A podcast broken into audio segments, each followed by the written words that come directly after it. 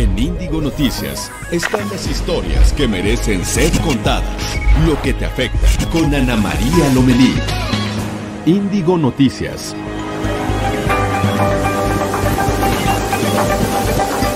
Hola, hola, ¿qué tal? ¿Cómo están? Muy buenos días, qué gusto saludarlos.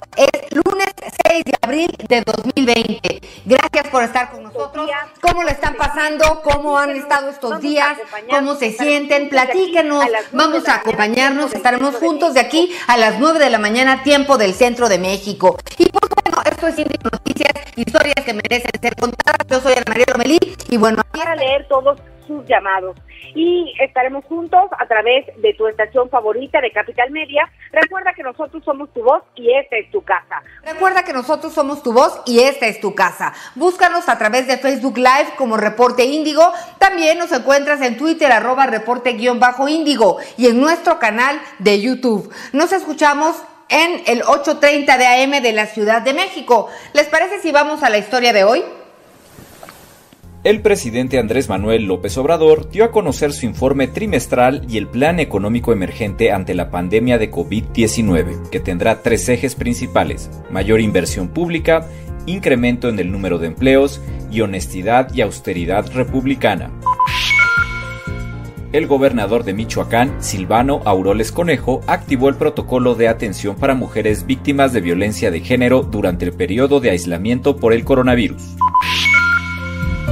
Mexicanos en Nepal esperan respuesta de la Secretaría de Relaciones Exteriores a través de su embajada en la India y su consulado en Nepal para ser evacuados de esta nación asiática que por el COVID-19 ha cerrado sus fronteras. El gobierno de la ciudad de Guayaquil, Ecuador, comenzó a repartir cientos de ataúdes de cartón para frenar la escasez de los mismos, lo cual ha provocado que varios cadáveres se acumulen en las calles, funerarias y morgues por la emergencia sanitaria por el coronavirus. Esto y más en Índigo Noticias.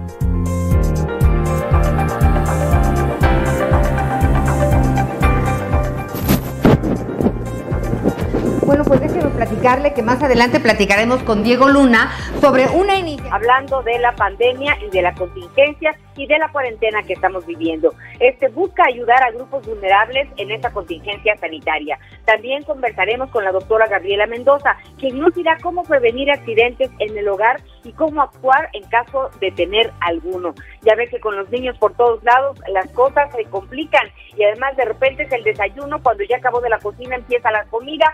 En fin, hay que estar muy pendientes de los niños, hay que tratar de organizarnos y nuestro reconocimiento y agradecimiento eterno a todas las personas que tienen que salir a trabajar para que ese país funcione. Muchas gracias, estamos pendientes de ustedes y por eso quienes podemos estamos en casa. Recuerde que pues para nosotros es muy importante saber cómo están pidiendo esta etapa. Platíquenos vía Twitter, estoy a la orden en arroba Anita Lomelí y también el número de WhatsApp es el 55 72 48 51 58. Eh, ayer había mucha expectativa en relación al mensaje del presidente Andrés Manuel López Obrador. En función de la emergencia que estamos viviendo, vamos a, platicar y a ir desmenuzando algunos puntos en relación a esto. Hoy prácticamente todas las primeras planas de los periódicos hablan del tema y de la re respuesta hacia el mundo empresarial que se quedó corta. Debemos de recordar que los empleos no los genera el gobierno en un país. El, el gobierno genera certidumbre a los empresarios para invertir, para crecer y crear empleos. Entonces, es muy importante que esta mancuerna vaya de la mano. Entonces, pues bueno, les leeremos el comunicado que el Consejo Coordinador Empresarial envió hoy en todos los periódicos en respuesta a lo que el presidente planteó ayer y hoy en la mañanera está profundizando en algunos temas relacionados con esto. Más adelante lo tendremos con Noemí Gutiérrez. Pero por lo pronto, coronavirus.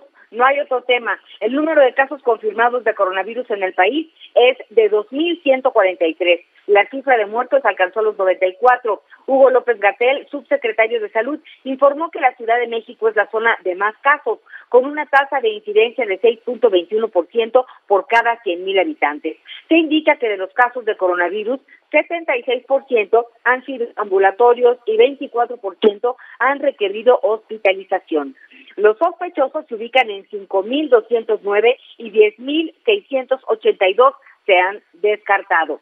El subsecretario Hugo López Gatel aseguró que a pesar de que estamos en la fase 2 de contingencia, hay una transmisión más acelerada y debemos tener mucha disciplina e higiene y, de ser posible, quedarnos en casa, porque aún viene la fase 3, que es más intensa y podría registrarse en dos o tres semanas. Y para hacer frente a la crisis económica provocada por la pandemia del coronavirus, el presidente Andrés Manuel López Obrador dijo que la política de austeridad del gobierno federal se aplicará con más rigor. Ayer en Palacio Nacional dijo que bajará su salario y el de todos los secretarios de gobierno. Eliminará los aguinaldos de los cargos de subdirectores hacia arriba en la función pública y también anunció que no generarán más impuestos ni aumentará la deuda pública. La próxima semana se anunciará un programa de inversión en el sector energético por 339 mil millones de pesos. En ayuda a Pemex por los bajos precios del combustible se le dará un gasto extra de 65 mil millones de pesos. El presidente aseguró que no se despedirá a los trabajadores del Estado, pero a cambio les pidió más entrega, eficiencia y honestidad. Y bueno, pues en este momento vámonos contigo, Nayeli Mesa, nuestra información de Economía y Finanzas. Buenos días. Hola, ¿qué tal Ana María? Muy buenos días, ¿qué tal? Muy buenos días, qué gusto saludarte a ti y a todo el auditorio como todas las mañanas. Pues precisamente ayer justo el presidente Andrés Manuel López Obrador pues eh, presentó este plan de reactivación económica, aunque no convenció ni a empresarios ni al mercado. Básicamente está pues sustentado en tres ejes, Anita, que es inversión pública y social, pleno empleo y austeridad republicana. La idea es que se generen aproximadamente dos millones de nuevos empleos en los próximos nueve meses y se otorgarán dos millones cien mil créditos para pequeños y medianos negocios durante lo que resta de este año. Además, eh, también una de las principales apuestas del gobierno es justamente pues la parte de que seguir apoyando a estos proyectos prioritarios como el Tren Maya, inclusive la refinería de Dos Bocas y para esto en el, en el ámbito del sector energético pues cabe destacar que aunque el precio del petróleo se ha caído a niveles históricos y ahorita ya se ha recuperado ligeramente la mesa mexicana, pues el gobierno eh, anunció que se aumentará la producción de gasolina y se, y se procesarán cuatro mil barriles diarios adicionales. Eh, también ayer quiero destacar también Anita que pues el tipo de cambio la verdad es que no reaccionó nada bien y ayer también tocó máximos históricos eh, y hoy el peso está iniciando la sesión con una depreciación de alrededor de 0.29% para cotizar entre 25 en 25.07 pesos por dólar. Esto es resultado de que el mercado siente que sin una política fiscal contracíclica no es posible que México pueda salir de la recesión que se avecina a nivel global no solamente en México. Y Anita, pues en el resumen diario también de las bolsas, recordemos que con el cambio de horario, pues la BNB y la Viva, que son los mercados locales, retomarán su horario hasta las ocho y media. Sin embargo, el viernes eh, ambas bolsas cerraron con pérdidas aproximadamente del 1%. En la bolsa de Nueva York hoy vemos que los futuros eh, de los principales índices accionarios están reportando alzas más o menos del 3%.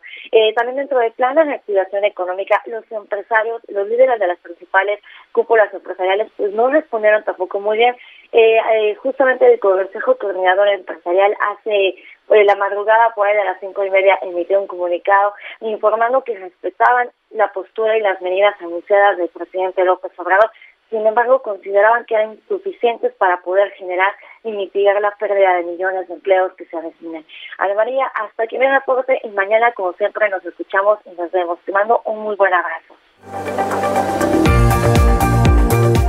Abrazo, gracias. Nayeli Mesa. Buenos días y pide el gobierno de Jalisco a Pemex acepte su responsabilidad en las explosiones de 1992, esto en Guadalajara. La información la tiene Luis Herrera. Buenos días.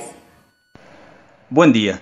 Pues si el gobernador de Jalisco, Enrique Alfaro, hizo llegar al presidente de México, Andrés Manuel López Obrador, una solicitud para que Pemex finalmente asuma la responsabilidad de las explosiones del 22 de abril de 1992 ocurridas en Guadalajara, las cuales causaron más de 200 muertes. Lo que busca el gobernador es que Pemex primero asuma la responsabilidad de estos hechos y luego emita una disculpa pública hacia los jaliscienses y hacia las víctimas directas de estos acontecimientos. En estas explosiones, como se recordará, lo que se presume es que fueron causadas por la filtración de gasolina nova al drenaje de la ciudad, donde sus emanaciones se concentraron hasta causar el estallido. El envío de esta solicitud de disculpa fue anunciado por el gobernador hace un año, en abril de 2019, sin embargo el documento está fechado el 12 de febrero de 2020, lo que significa que tardó casi un año en cumplir con la promesa. Volvemos al estudio.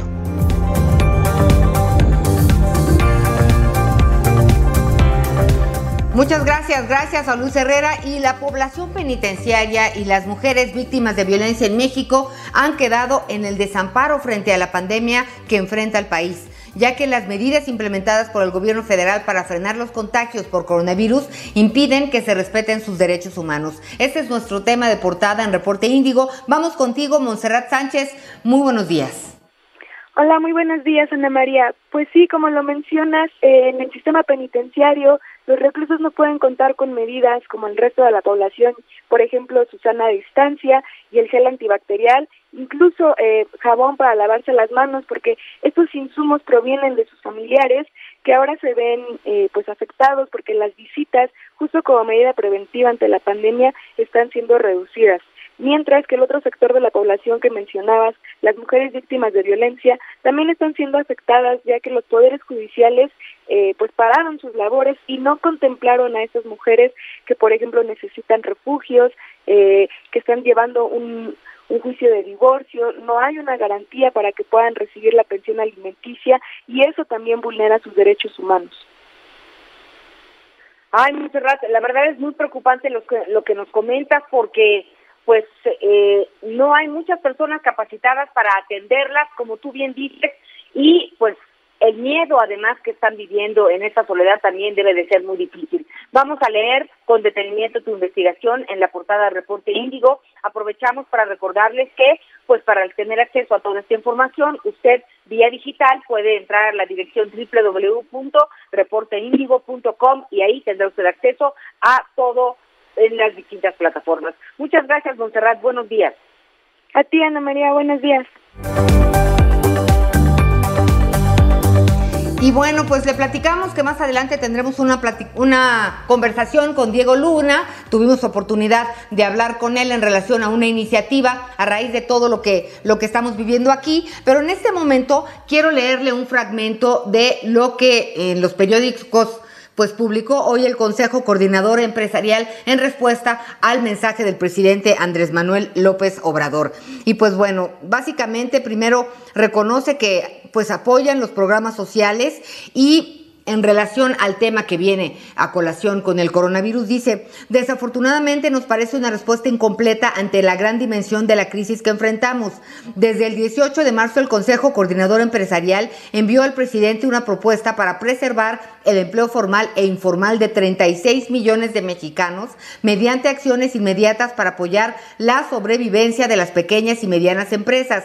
El 2 de abril presentamos al presidente un plan para suscribir un gran convenio nacional entre gobierno, trabajadores, sector social y empresarios para transitar los siguientes 90 días que serán críticos. No pedimos reducción de impuestos, ni privilegios, ni concesiones. Siempre hemos puesto a los trabajadores, a sus familias y al país como nuestra prioridad.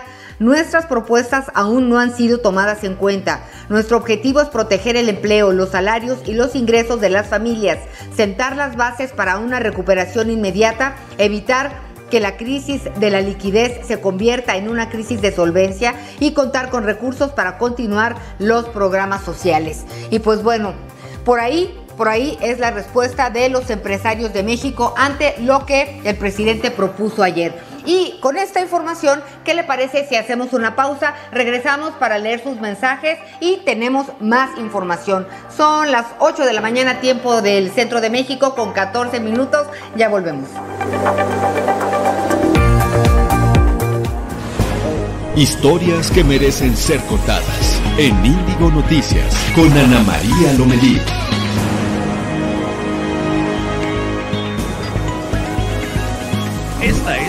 De hoy en Reporte Índigo. La población penitenciaria y las mujeres víctimas de violencia en México han quedado en el desamparo frente a la pandemia que enfrenta el país, ya que las medidas implementadas por el gobierno para combatir el virus impiden que se respeten sus derechos. El presidente Andrés Manuel López Obrador presentó el plan de reactivación económica para contrarrestar los efectos negativos del COVID-19. Sin embargo, deja en manos de los programas sociales el futuro del desarrollo de México. Los trabajadores informales sin ingreso fijo ni seguridad social que rentan un departamento o un cuarto podrían quedarse sin vivienda ante la emergencia por el COVID-19. Guillermo Arriaga publica Salvar el Fuego, novela que ganó el premio Alfaguara este año. El también cineasta expresa en este libro de ficción su sentir sobre la corrupción del Estado, la desigualdad de clases sociales y lo que se vive al interior de una cárcel en México.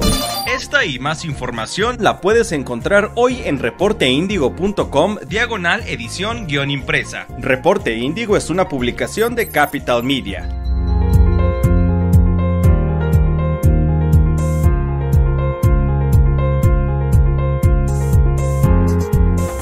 En Reporte Índigo entendemos la situación por la que está pasando México ante el brote de COVID-19 y la posibilidad de una dispersión comunitaria. Además de las recomendaciones de sana distancia, los expertos exhortan Estás escuchando Ana María Lomelí en Índigo Noticias. Historias que merecen ser contadas.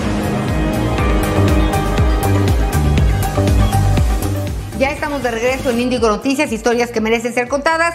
Soy Ana María Lomelí, es un gusto estar con ustedes y bueno, un abrazo cariñoso a todos quienes nos escuchan, pero también a nuestros amigos de Torreón en Coahuila, porque ellos nos escuchan a través de la romántica 103.5 de FM y estamos en comunicación por WhatsApp en el 55 72 48 51 58. Hay muchas eh, observaciones en relación a este horario de verano que la verdad sí de repente sienta como que de peso. Pero aquí estamos, como siempre, muy contentos, platicando con ustedes y hablando de la información. Vamos a un resumen de la República Mexicana.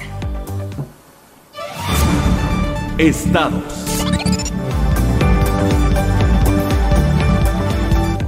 En Tamaulipas, la Secretaría de Salud del Estado anunció a través del periódico oficial de la entidad que se prohíbe la velación y embalsamiento de las personas fallecidas por coronavirus. Deberán ser cremados en las primeras 12 horas de su muerte. En Mérida, Yucatán, se emplean drones como método para sanitizar los espacios públicos. El alcalde Renan Barrera dijo que el método funcionó en China y decidió usarlo. El gobernador de Michoacán, Silvano Aureoles, activó el protocolo de atención para mujeres víctimas de violencia de género durante este periodo de aislamiento ante el posible aumento de violencia intrafamiliar. En Reynosa, Tamaulipas, un grupo armado asesinó a siete personas en un depósito de cerveza. Autoridades ministeriales informaron que ya iniciaron las investigaciones por este hecho ligado al crimen organizado. Y vámonos a Coahuila. Hospitales militares darán atención a los enfermos por coronavirus. Vamos contigo, Juan de León. Buenos días. Ana María, auditorio, muy buenos días. Ante la emergencia sanitaria que se vive por el coronavirus COVID-19, en Coahuila se analiza reconvertir unidades de la Secretaría de la Defensa Nacional en hospitales especializados para atender a contagiados de este virus. Así lo señala el delegado del gobierno federal en la entidad, Reyes Flores Hurtado quien detalló que estos podrían ser instalaciones militares ubicadas en los municipios de Torreón, Saltillo y Piedras Negras. Estos hospitales serían administrados y operados enteramente por médicos de la Secretaría de la Defensa Nacional, agregó, al tiempo de señalar que será la próxima semana cuando quede confirmado cuáles se incorporarían a este esquema. De acuerdo al más reciente reporte de la Secretaría de Salud en el Estado, emitido ayer a las 19 horas, Coahuila tiene un registro de 88 casos positivos de coronavirus, de los cuales 54 están localizados en Monclova, lo que ha convertido a este municipio en el epicentro del COVID-19 en el Estado, pues con esa cifra, esta ciudad rebasa incluso la incidencia que hay en más de 18 estados del país. Mi reporte desde Coahuila.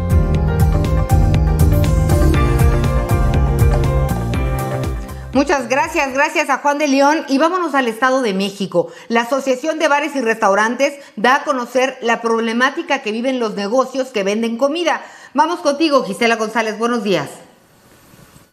Buenos días, Ana María. Te informo que a pesar de las acciones que se han impulsado para fomentar el servicio a domicilio como medida para hacerle frente a la crisis económica ante la contingencia del COVID-19, microempresarios del sector alimentos y bebidas diariamente se ven invadidos por la preocupación de no contar con ingresos suficientes para seguir operando. Y es que los pequeños empresarios han reconocido que no todos cuentan con los vehículos, las herramientas, o el personal necesario para implementar el servicio a domicilio. Según datos de la Asociación de Bares y Restaurantes del Estado de México, encabezada por Patricio González Suárez, solo el 50% de las unidades económicas de este gremio cuentan con algún tipo de entrega a domicilio, ya sea a través de una plataforma o de manera independiente. Actualmente, municipios como Huizquilucan, Atizapán de Zaragoza, Naucalpan, Zumpango, Nicolás Romero, así como otros del Valle de México, han creado y puesto a disposición de la ciudadanía un directorio de empresas locales para incentivar el consumo local. Les informó desde el Estado de México Gisela González.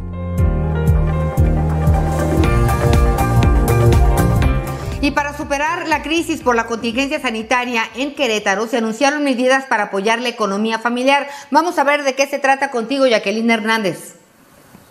Ana María, ¿qué tal? Muy buenos días. Informarte que este fin de semana el gobernador de Querétaro, Francisco Domínguez, anunció las medidas que implementarán para apoyar a la economía de las familias que han perdido o han visto disminuidos sus ingresos a causa de la contingencia sanitaria provocada por el virus COVID-19. Una primera medida será la entrega de apoyos alimentarios de casa en casa para la población vulnerable. Las bases de este programa estarán coordinadas por la Secretaría de Desarrollo Social y publicadas en el diario oficial la Sombra de Arteaga. La segunda medida será la convocatoria válida a partir de este 4 de, abril para la contratación de brigadistas que durante dos meses apoyarán con labores sociales. Este programa está dirigido a quienes no tengan un empleo formal y tengan pendientes a su cargo. El gobierno del estado, en conjunto con los 18 municipios, será más estrictos en las medidas sanitarias y las restricciones para evitar el contagio y minimizar el contagio por coronavirus, por lo que se pide a la población salir de casa únicamente para comprar alimentos o medicinas,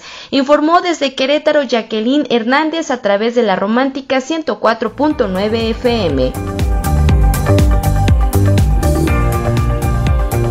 Gracias a Jacqueline Hernández. Y bueno, vámonos a Quintana Roo, pero no para hablar de cuestiones hoteleras o turísticas. Resulta que aumentaron los incendios forestales. Vamos contigo, Silvia Reyes. Buenos días.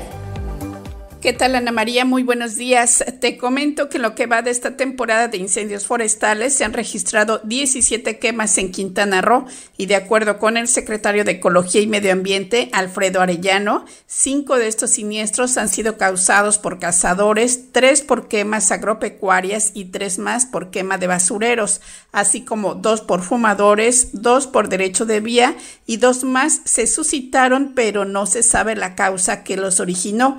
En tanto, que la Comisión Nacional Forestal informó que los incendios forestales más activos es el de Francisco May en el municipio de Lázaro Cárdenas. Sin precisar superficie sin estrada, la dependencia indica que en el área de protección de flora y fauna, Balancash, municipio de José María Morelos también se registra otro siniestro sin que represente peligro debido a la oportuna labor de los combatientes. Hasta el momento la vegetación afectada es en su mayoría pastos y matorrales. Aún así, para evitar un mayor riesgo, se reitera el llamado a no hacer uso del fuego en las zonas forestales, ya que la temporada de estiaje se prevé fuerte. Reportó desde Quintana Roo, donde nos escuchan a través de Pirata FM 99 en Cancún y 106.3 en Playa del Carmen, Silvia Reyes.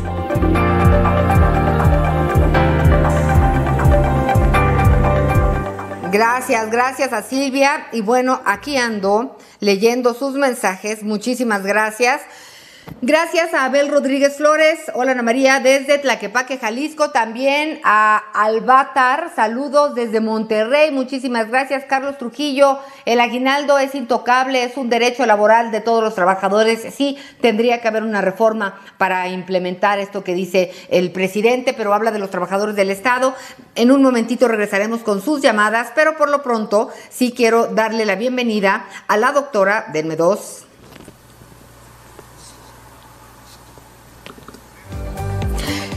Así es, ya estamos aquí. A la doctora Gabriela Mendoza. ¿Cómo estás, doctora Gaby? Buenos días. Ella es pediatra, especialista en urgencias y toxicología.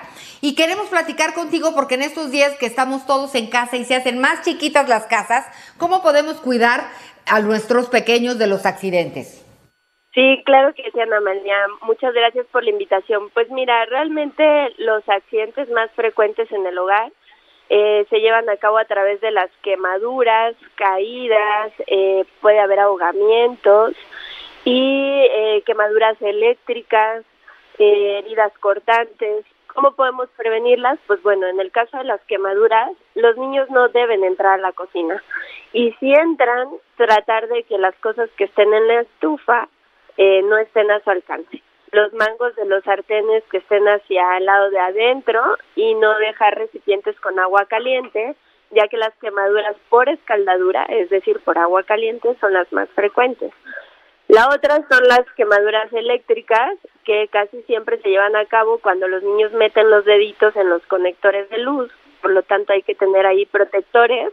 Si no los consiguen, pues pueden ponerle una tira adhesiva a manera de que no puedan ellos meter el dedito.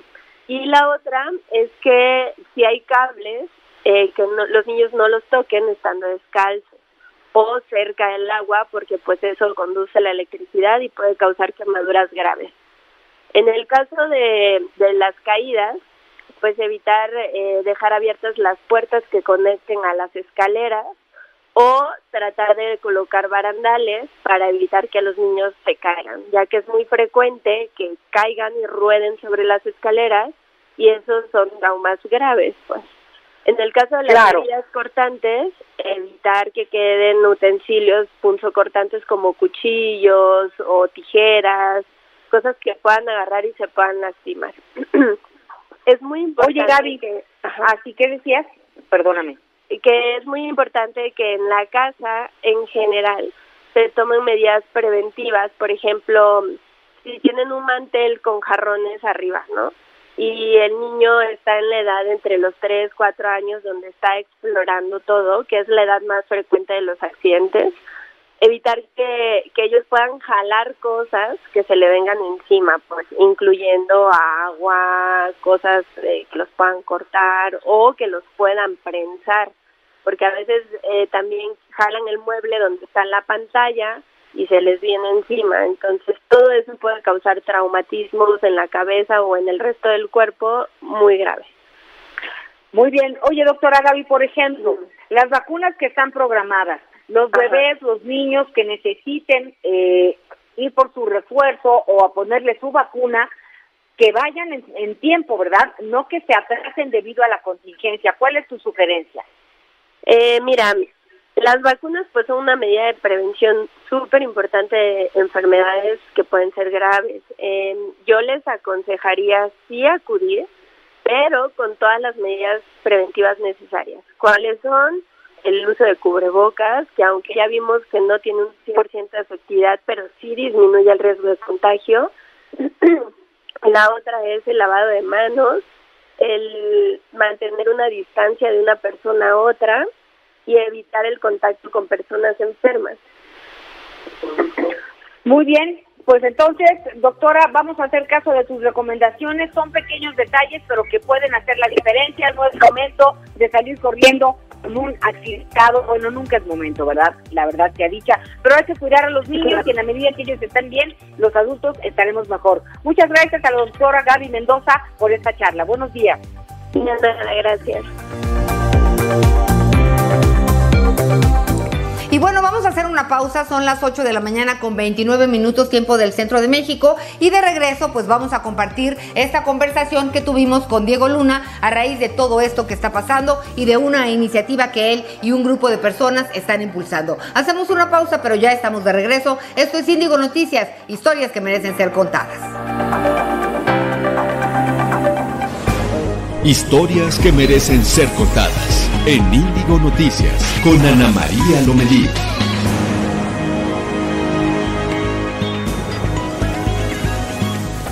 En Reporte Índigo entendemos la situación por la que está pasando México ante el brote de COVID-19 y la posibilidad de una dispersión comunitaria. Además de las recomendaciones de sana distancia, los expertos exhortan a la población a evitar salir de casa. Así que si tú puedes tomar esta medida, hazlo. Encuentra nuestra edición impresa de lunes a viernes en reporteindigo.com, diagonal edición guion impresa, o bien suscríbete a nuestro newsletter para recibir diariamente la información en tu correo electrónico Sigue las recomendaciones y mantente bien informado. Esta es la información de hoy en Reporte Índigo. La población penitenciaria y las mujeres víctimas de violencia en México han quedado en el desamparo frente a la pandemia que enfrenta el país, ya que las medidas implementadas por el gobierno para combatir el virus impiden que se respeten sus derechos. El presidente Andrés Manuel López Obrador presentó el plan de reactivación económica para contrarrestar los efectos negativos del COVID-19. Sin embargo, deja en manos de los programas sociales el futuro del desarrollo de México. Los trabajadores informales sin ingreso fijo ni seguridad social que rentan un departamento o un cuarto podrían quedarse sin vivienda ante la emergencia por el COVID-19.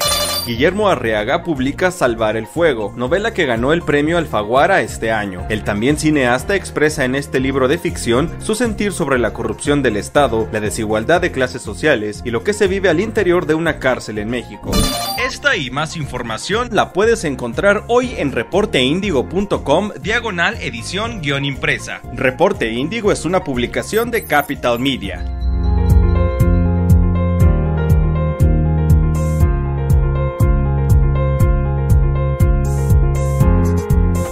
En Reporte Índigo entendemos la situación por la que está pasando México ante el brote de COVID-19 y la posibilidad de una dispersión comunitaria. Además de las recomendaciones de sana distancia, los expertos exhortan a la población a evitar salir de casa. Así que si tú puedes tomar esta medida, hazlo. Encuentra nuestra edición impresa de lunes a viernes en reporteindigo.com. Estás escuchando Ana María Lomelí en Índigo Noticias. Historias que merecen ser contadas. Así es, en la capital de la República Mexicana estamos en el 8.30 de AM de la Ciudad de México. Y bueno, esto es Índigo Noticias, historias que merecen ser contadas. ¿Qué les parece si vamos a Palacio Nacional con Noemí Gutiérrez? ¿Qué hay de nuevo en la mañanera, Noemí? Buenos días. Hola, muy buenos días. Pues te comento que al arrancar la conferencia de prensa matutina, el presidente Andrés Manuel López Obrador destacó que el plan para el bienestar y el empleo que presentó este domingo es la vía mexicana, la fórmula, dijo, para superar la crisis económica y del COVID-19. Señaló que el coronavirus precipitó el derrumbe del modelo neoliberal en el mundo. A los que cuestionaron su plan de rescate porque expresaron que en realidad no había un plan, les dijo que lo que quieren es un banderazo de salida para instaurar la corrupción de nuevo, a lo cual se opone. Dijo que se van a crear dos millones de empleos, se tendrán 22 millones de beneficiarios y se otorgarán dos millones cien mil créditos de vivienda y para pequeños empresarios unos 500 mil millones de pesos. Señaló que es la población en general la que sí está entendiendo tu su plan. Señaló que también continúan con el plan para evitar el contagio del coronavirus y también agradeció a la población para mantenerse en casa, ya que dijo es el pueblo cuidándose a sí mismo y aseguró que no nos va a vencer el coronavirus. También el primer mandatario dijo que solicitará al gobierno de Cuba apoyo para enfrentar la crisis necesaria solo si es necesario, ya que este país caribeño cuenta con los médicos y enfermeras especializadas en terapia intensiva adelantó que en 10 días el CONACYT podría presentar un prototipo de ventilador hecho por científicos mexicanos. También señaló que este lunes no se van a presentar los avances en la construcción del nuevo aeropuerto y la refinería porque se tramitan los permisos correspondientes para que continúen estas obras durante la emergencia sanitaria por el coronavirus detalló que están a la espera de la autorización de la Secretaría de Salud, ya que se había ordenado se había ordenado el cese de actividades no esenciales hasta el 30 de abril. También el presidente López Obrador hizo un llamado a los migrantes que viven en Estados Unidos para que no dejen de enviar sus remesas a sus familias aquí en México. Reconoció que puedan estar pasando por una situación difícil, digo que no dejen de ayudar a sus seres queridos, ya que ahora con la depreciación del peso mexicano, pues ahora sus remesas rinden más. Ana María Auditorio, parte de lo que ha comentado el presidente López Obrador en la mañanera. Muchas gracias, gracias por tu información, Noemí Gutiérrez. Así las cosas en la conferencia del presidente. Y fíjense que Guillermo Arriaga es escritor, productor cinematográfico y este año publicó en el libro Salvar el Fuego. Y la verdad, para sorpresa de muchos, lo hizo online, en línea, porque ya estaba en la contingencia. Él anda por España, eh, hasta donde entiendo. Este, y fue todo un suceso. Pero es Hidalgo Neira quien nos comenta. Adelante, por favor. Guillermo Arriaga publica Salvar el Fuego, novela que se hizo acreedora del Premio Alfaguara de este año. El también cineasta expresa en este libro de ficción su sentir de la corrupción del Estado, la desigualdad de clases sociales y lo que se vive al interior de la cárcel en México. Sí habla de temas que, he discutido con mucha gente a lo largo de mi carrera, sobre todo temas de, sobre el arte, sobre el racismo, sobre la desigualdad que vienen aquí en la novela no, no, no es que viva indignado, pero sí me preocupa y me duele eh, la profunda desigualdad que hay en México y me duele la, la, enorme corrupción y sobre todo la impunidad que, que hace que los que más sufren son los que menos tienen. Algo que sorprende en el nuevo libro de Guillermo Arriaga es que decidió escribir un apartado desde el pensamiento de una mujer, lo que le da un toque distinto a la lectura. Yo, yo, yo creo que la historia manda y yo tengo que obedecer lo que la historia dicta. Si la historia me dicta que tengo que escribir en primera persona como mujer, pues tengo por lo menos que intentarlo. Eh, he tratado de, ser lo más justo posible al, pensamiento complejo y profundo que tienen las mujeres y por fortuna lo han leído, lo, leyeron manuscrito varias amigas mías, aquí en las mujeres de mi casa, para decirme cómo sentían el personaje femenino y me dijeron que no, que no, no, ellos, ellas no le vieron ningún problema, ¿no? El libro Salvar el Fuego, Premio Alfaguara 2020, ya se encuentra disponible de manera digital para quienes deseen leerlo inmediatamente desde casa y ya comienza a estar presente en librerías nacionales y tiendas en línea para su compra a domicilio. Con información de Hidalgo Neira para Índigo Noticias.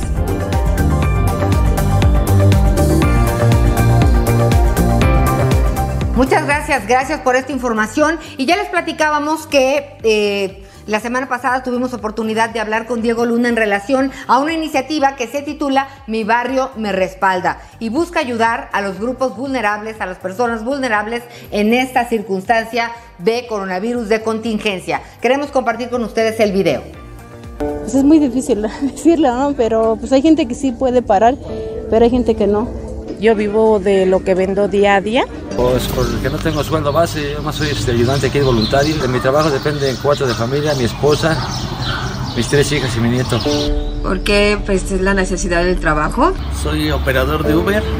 Yo voy al día y si no trabajo, pues de por sí no me alcanza y si no es la realidad. Hay muchas personas que no pueden quedarse en casa. Resulta que con todo y las quejas que hay de la cuarentena de muchas personas de tener que quedarse en casa, pues resulta un lujo y una oportunidad de vida en estos momentos quedarse en casa. Así que pues decidimos platicar con Diego Luna el viernes pasado para ver de qué hablaba esta iniciativa, de qué trata y pues esto fue lo que nos dijo. El Día Después es una organización que, nace este, desde tiempos de las campañas electorales antes de las últimas elecciones y ha ido tomando forma y encontrando como su propósito, básicamente a lo que nos dedicamos o lo que nos interesa es generar un vínculo entre todas las organizaciones civiles, entre todos los colectivos, movimientos que están haciendo cosas por transformar su realidad y, la ciudadanía, ¿no? Establecer un vínculo eh, ciudadano para, para que eso, para que esos esfuerzos que están pasando hoy no pasen desapercibidos, para que la gente que quiere hacer algo y que se hace la, la pregunta, que, esa pregunta que es dificilísimo contestar en este país, ¿cómo le hago? ¿No? Este, ¿Cómo ayudo? ¿Cómo me involucro? ¿Qué hago? ¿Qué sigue? ¿no? Este, pues nosotros tratamos de responder esa pregunta acercándote a los esfuerzos que hoy existen. Y en el día después este, teníamos, bueno, pues nuestra, nuestros objetivos trazados y demás, eh, pero a, raíz de, la pandemia y de lo que estamos viviendo, eh, decidimos enfocarnos en una iniciativa eh, este, coyuntural importantísima para nosotros que se llama Mi barrio me respalda. Y de lo que se trata es sí de sumarse a este llamado de quedarnos en casa, eh, pero pensar en quienes no lo pueden hacer, ¿no? Pensar este, qué significa quédate en casa en un país como el nuestro, ¿no? Eh, donde hay un nivel de desigualdad tal eh, que un amplio sector de la población no puede ni siquiera plantearse eso, viven al día, una persona que mantiene una familia entera no puede dejar de trabajar. Eh, entonces lo que decimos es, una, quedémonos en casa, pero hagamos más que eso, ¿no? Involucrémonos para apoyar a esas organizaciones que hoy están trabajando con las comunidades más vulnerables de, este país que necesitan nuestro apoyo, ¿no? Y, te invitamos a participar y ayudar en la medida de tus posibilidades, ¿no? Este, eh, si tú te metes a la página del día después.mx, encuentras Mi Barrio Me Respalda y ahí hay una lista de, organizaciones que de alguna forma verificamos, ¿no? Conocemos bien, sabemos de su trabajo, no tienen afiliaciones partidistas, eh, este, y, y de alguna manera te invitamos a que, a que te involucres en el tema que te interese, ¿no? Eh, entonces ahí entras, ves una organización, te dice cómo contactarla y qué es lo que necesita. Desde, obviamente, donaciones este, económicas, pero también en especie, incluso voluntariado, desde casa se pueden hacer muchas cosas o simplemente darles visibilidad. Y, bueno, pues todas estas organizaciones trabajan distintos temas, eh, adultos mayores, eh, niños y niñas eh, que viven en cárceles, este, acompañando a sus madres o que incluso nacieron ahí. Eh, en fin, este, hay, hay, un sinfín, un sinfín de, de, comunidades en las que pensamos muy poco y que hoy necesitan toda nuestra ayuda, ¿no? En la campaña también te invitamos a hacerlo eh, de forma local, ¿no? A no olvidar la economía, la economía local, ¿no? Este, sí es muy fácil a lo mejor para algunos sacar el teléfono y pedir, no sé, el súper o a la farmacia, pero si hay una farmacia en tu cuadra, eh, conviene que con toda responsabilidad, pues salgas y, y, contribuyas a que esa farmacia no tenga que cerrar y a que la gente que vive de ese negocio este, pueda subsistir, ¿no? Hay que, hay que preocuparnos por el vecino, por saber qué está pasando en nuestro edificio, en nuestra cuadra, eh, si hay adultos mayores, acercarnos a ver qué necesitan. Y viene un momento además que a mí me preocupa mucho, ¿no? Este, porque eh, quién sabe, quién sabe cómo sea la curva, pero de que habrán más y más contagios, habrán más. Y también tenemos que aprender y sensibilizarnos para para no abandonar a aquellos que se contagian, ¿no? Eh, que también nos van a necesitar. Es un tiempo bien difícil, creo, porque pega en lo más, en, lo más preciado, ¿no? En lo más humano, que es la necesidad de, del contacto, de la cercanía, de, no sentirnos solos, ¿no?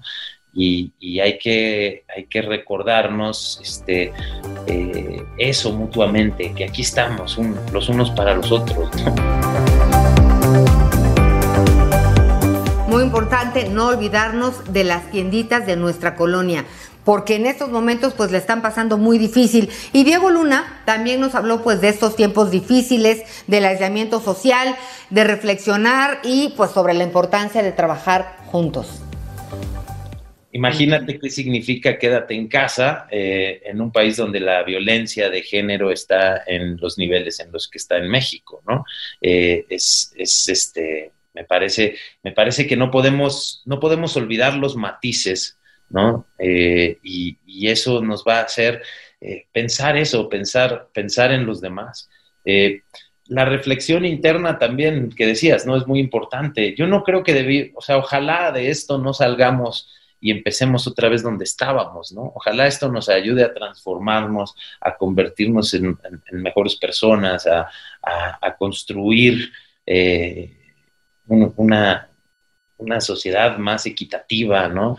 Este, a, a, que no se nos olviden los otros, como que hemos hemos creado pequeñas burbujas donde nos aislamos, ¿no? Y esta, esta pandemia nos está obligando a entendernos como parte de algo más grande. Y eso yo creo que, eh, no digo que va a ser fácil, pero eventualmente me da, me da cierta esperanza el pensar que, que nos puede recordar también el poder que tenemos si trabajamos juntos, ¿no?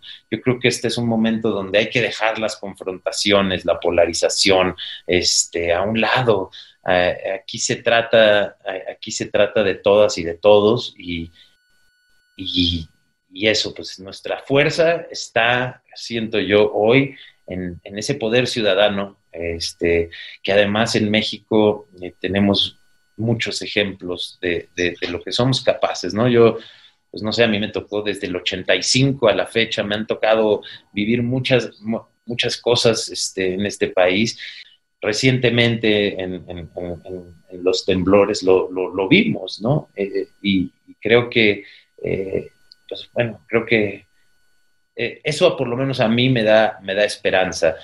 hay, hay ejemplos bien bonitos. Es bien importante que en estos momentos, sí, no nos olvidemos de que estamos, estamos aprendiendo y entendiendo esto, ¿no? Que, que, que, que todos los días nos caen 20 nuevos, ¿no? Entonces hay que estar, eso, informados eh, para, saber cómo responder y conectados, ¿no? O sea, conectados y, esa, eso, por eso festejo y celebro tu labor, eh, porque, hoy necesitamos eso, necesitamos saber qué le está pasando a los otros y reaccionar a tiempo, ¿no? Les invito a que entren a, la página del día después.mx y, y, se involucren y nada, pues fuerza a todo el mundo, aquí seguimos y saldremos de esta. Gracias, gracias a Diego Luna por esta charla y pues sí, tenemos que estar muy pendientes de lo que nos pasa, de lo que pasa al interior de nuestros hogares, de nuestros trabajos, pero sí también muy pendientes de lo que le pasa a los otros en nuestra comunidad. Podemos hacer muchas cosas y organizados, hay muchas organizaciones, valga la redundancia, y asociaciones que orientan para ver de qué forma podemos jalarnos los unos a los otros, porque tenemos que salir adelante. No sé cómo, pero tenemos que salir adelante. ¿Les parece hacemos una pausa? Son las 8 de la mañana con 47 minutos, tiempo del centro de México. Ya estamos de regreso, acompáñenos. Historias que merecen ser contadas en Índigo Noticias con Ana María Lomelí.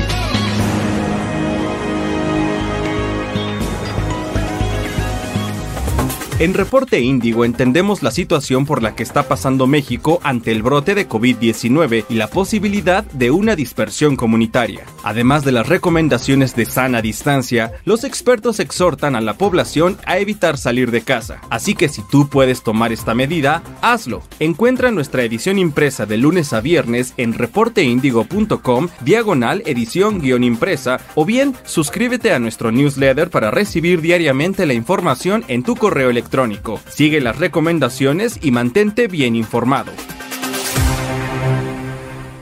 Esta es la información de hoy en Reporte Índigo. La población penitenciaria y las mujeres víctimas de violencia en México han quedado en el desamparo frente a la pandemia que enfrenta el país, ya que las medidas implementadas por el gobierno para combatir el virus impiden que se respeten sus derechos. El presidente Andrés Manuel López Obrador presentó el plan de reactivación económica para contrarrestar los efectos negativos del COVID-19. Sin embargo, deja en manos de los programas sociales el futuro del desarrollo de México. Los trabajadores informales sin ingreso fijo ni seguridad social que rentan un departamento o un cuarto podrían quedarse sin vivienda ante la emergencia por el COVID-19. Guillermo Arriaga publica Salvar el Fuego, novela que ganó el premio Alfaguara este año. El también cineasta expresa en este libro de ficción su sentir sobre la corrupción del Estado, la desigualdad de clases sociales y lo que se vive al interior de una cárcel en México. Esta y más información la puedes encontrar hoy en reporteindigo.com diagonal edición guion impresa. Reporte Índigo es una publicación de Capital Media.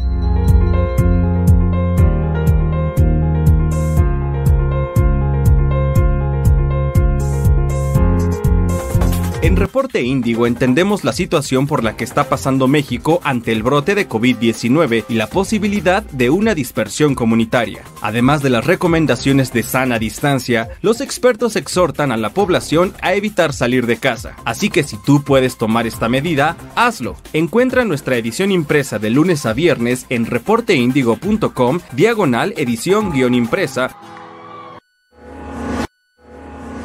En Reporte Índigo entendemos de hoy en Reporte Índigo. La población penitenciaria y las mujeres víctimas de violencia en México han quedado en el desamparo frente a la pandemia que enfrenta el país. Ya... Estás escuchando Ana María Lomelí en Índigo Noticias. Historias que merecen ser contadas.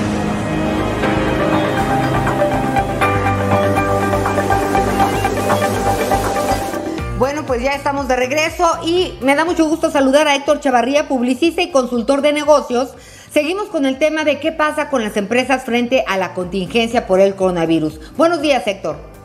¿Qué tal, Anita? Muy buenos días a ti y a toda la audiencia. El día de hoy, desde casa, me toca seguirles platicando y actualizando sobre el actuar de algunas empresas, algunas marcas, en torno a este asunto del COVID-19. Empezamos con Organización Soriana. Estas tiendas, eh, mejor conocidas como tienda Soriana, eh, bueno, pues han implementado, como varios otros supermercados, distintas acciones, distintas medidas de higiene eh, para poder seguir dándole servicio a toda la población. Una de las difíciles medidas que han tenido que tomar fue el retiro de los adultos de la tercera edad que eh, voluntariamente trabajan en sus áreas de caja como empacadores de toda la mercancía que uno compra en este tipo de autoservicios. Eh, a la par de retirarlos eh, temporalmente, y es que es una población dada su edad avanzada, pues enormemente vulnerable ante esta situación del COVID-19.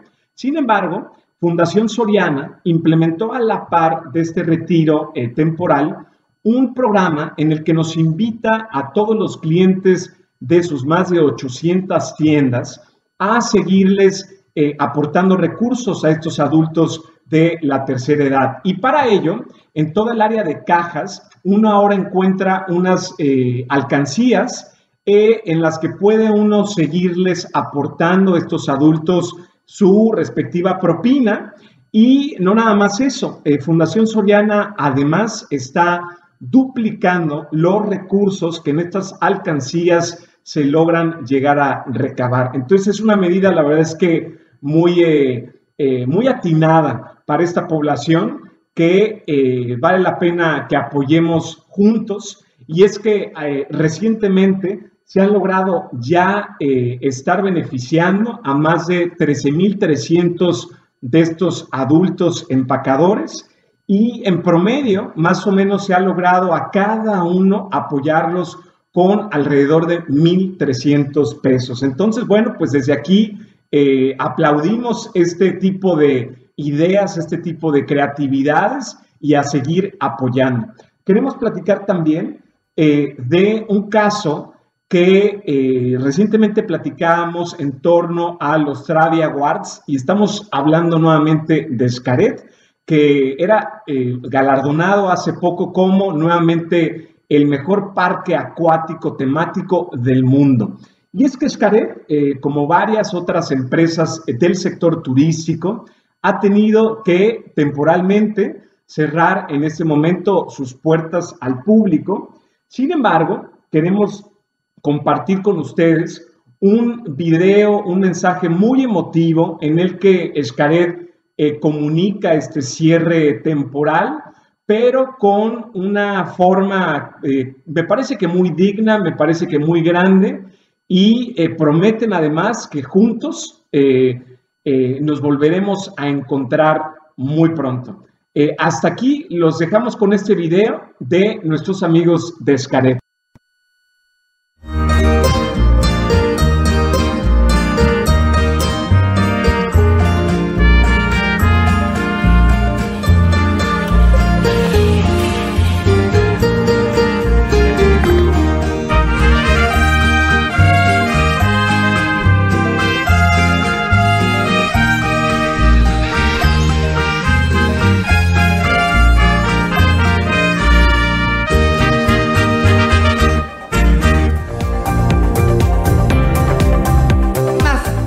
Muchísimas gracias Héctor y claro que sí, un aplauso a todos los empresarios, en este caso Fundación Soriana, que apoyen, que apoyen a sus trabajadores. Muchas gracias. Bueno, y vámonos rápido a un resumen de internacionales. Latitud Internacionales. Ante la desaceleración de la pandemia de coronavirus en Italia, ya se piensa en una recuperación con un plan sanitario, aunque el retorno a la normalidad no será de hoy para mañana, advirtió el gobierno. Mientras que en España el número de casos por coronavirus sigue disminuyendo. Es el segundo país más afectado con 130.759 contagios. La reina Isabel II dio un mensaje a los ciudadanos del Reino Unido en el que les pidió que permanezcan unidos para superar la pandemia, que ha dejado casi 5.000 muertos en el país y agradeció a todo el personal de salud su esfuerzo por ayudar a los enfermos.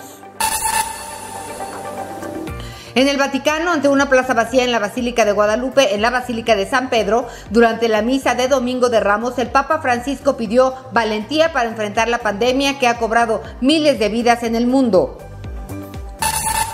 El gobierno de la ciudad de Guayaquil, Ecuador, comenzó a repartir ataúdes de cartón, con lo que se busca frenar la acumulación de cadáveres en las calles funerarias y morgues por la emergencia sanitaria.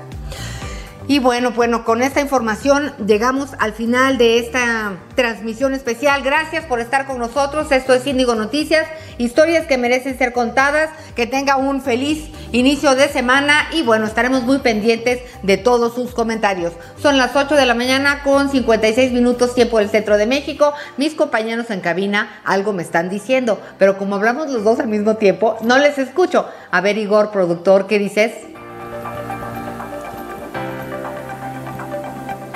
Ah, aquí vamos a estar toda la semana. Claro que sí, con muchísimo gusto y sobre todo con mucha información. Gracias por habernos acompañado. Recuerde que esto es Índigo Noticias, historias que merecen ser contadas en la capital de, de, la República. Nos escuchamos por el 8.30 de AM. Nos vemos y nos escuchamos mañana. Gracias y buenos días.